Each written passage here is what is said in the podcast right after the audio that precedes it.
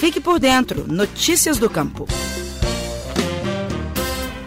Olá, bem-vindos a mais um Estação Rural. Eu sou Miriam Fernandes, jornalista da Emater de Minas Gerais. E neste episódio vou falar sobre pesquisas voltadas para o desenvolvimento agropecuário nas regiões mais secas do estado. De acordo com a FAO, órgão das Nações Unidas para a Alimentação, até o ano de 2050, o mundo terá de alimentar cerca de 9 bilhões de pessoas. Então, provavelmente, teremos que encontrar alternativas sem descartar a produção em regiões mais áridas. E até que ponto é possível manter uma agropecuária sustentável em regiões com constantes déficits hídricos? Em busca de respostas para essas questões, a Embrapa Milho e Sorgo realizou, nos dias 25 e 26 de agosto, o evento virtual Tecnologias Agropecuárias para o Semiárido Mineiro. Pesquisadores de diversas instituições apresentaram experiências bem-sucedidas, como a produção de forragens mais adaptadas ao clima seco,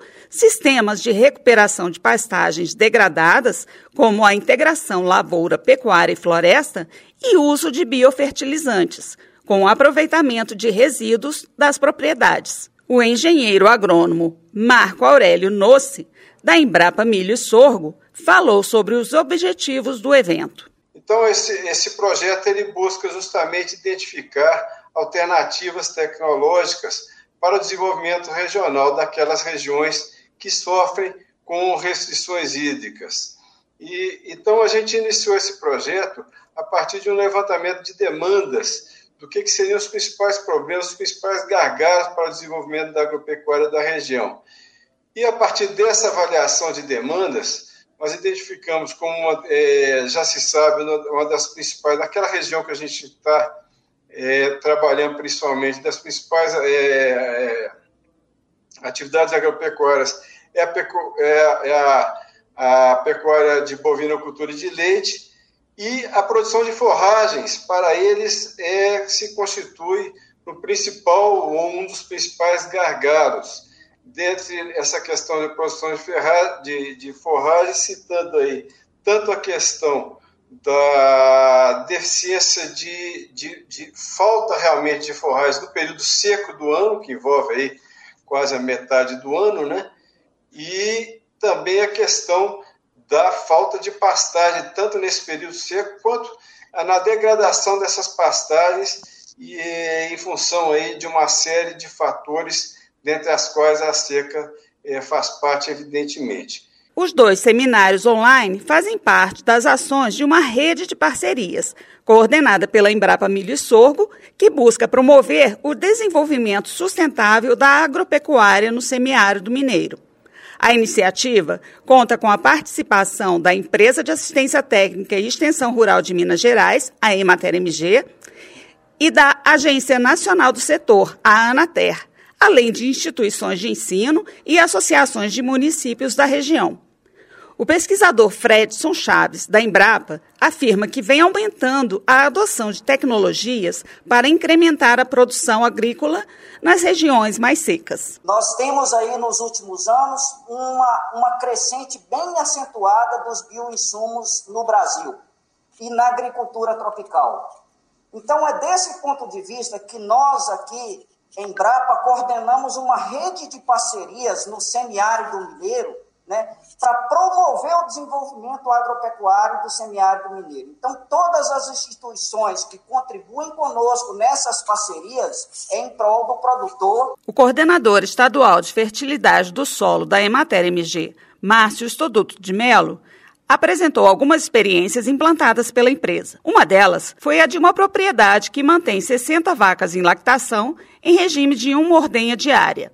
A solução encontrada foi a implantação de uma esterqueira para tratamento de dejetos líquidos provenientes da sala de ordenha.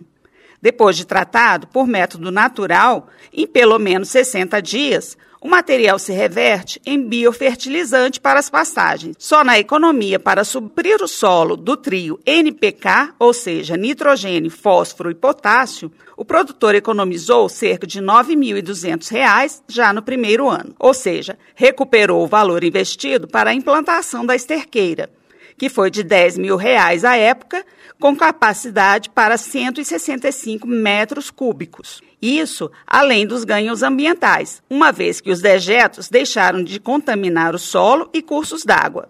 Ouça as explicações do especialista da Emater MG. Então ele vai e distribui esse biofertilizante, esse aí após a aplicação ele fica escuro mesmo, isso é muito importante porque é, você está adicionando matéria orgânica a esse solo, está é, melhorando a capacidade de troca de nutrientes, quer dizer, vai, vai poder armazenar e trocar esses nutrientes com as plantas, ele vai poder manter a temperatura do solo também, então é, micro-organismos nós estamos adicionando aí, então é tudo importante.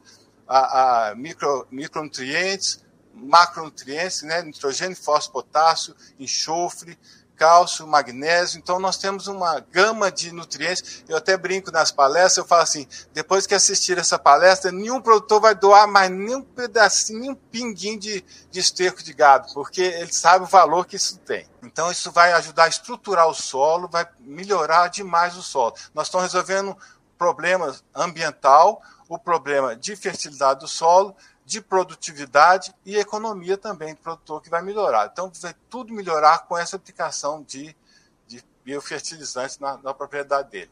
Para quem quiser adotar o sistema de esterqueira conjugado com fertirrigação, o coordenador da Emater MG, Márcio Estoduto de Mello, ressalta que todos os escritórios da Emater podem fornecer as orientações necessárias. E para quem não conseguiu acompanhar os eventos da Embrapa ao vivo, ainda pode assistir às palestras que estão disponíveis no YouTube. Basta procurar pelo canal da Embrapa e localizar os dois eventos. Tem muita informação de qualidade para os produtores rurais e técnicos do setor. Bem, este episódio do Estação Rural fica por aqui. Muito obrigada pela audiência e até o próximo.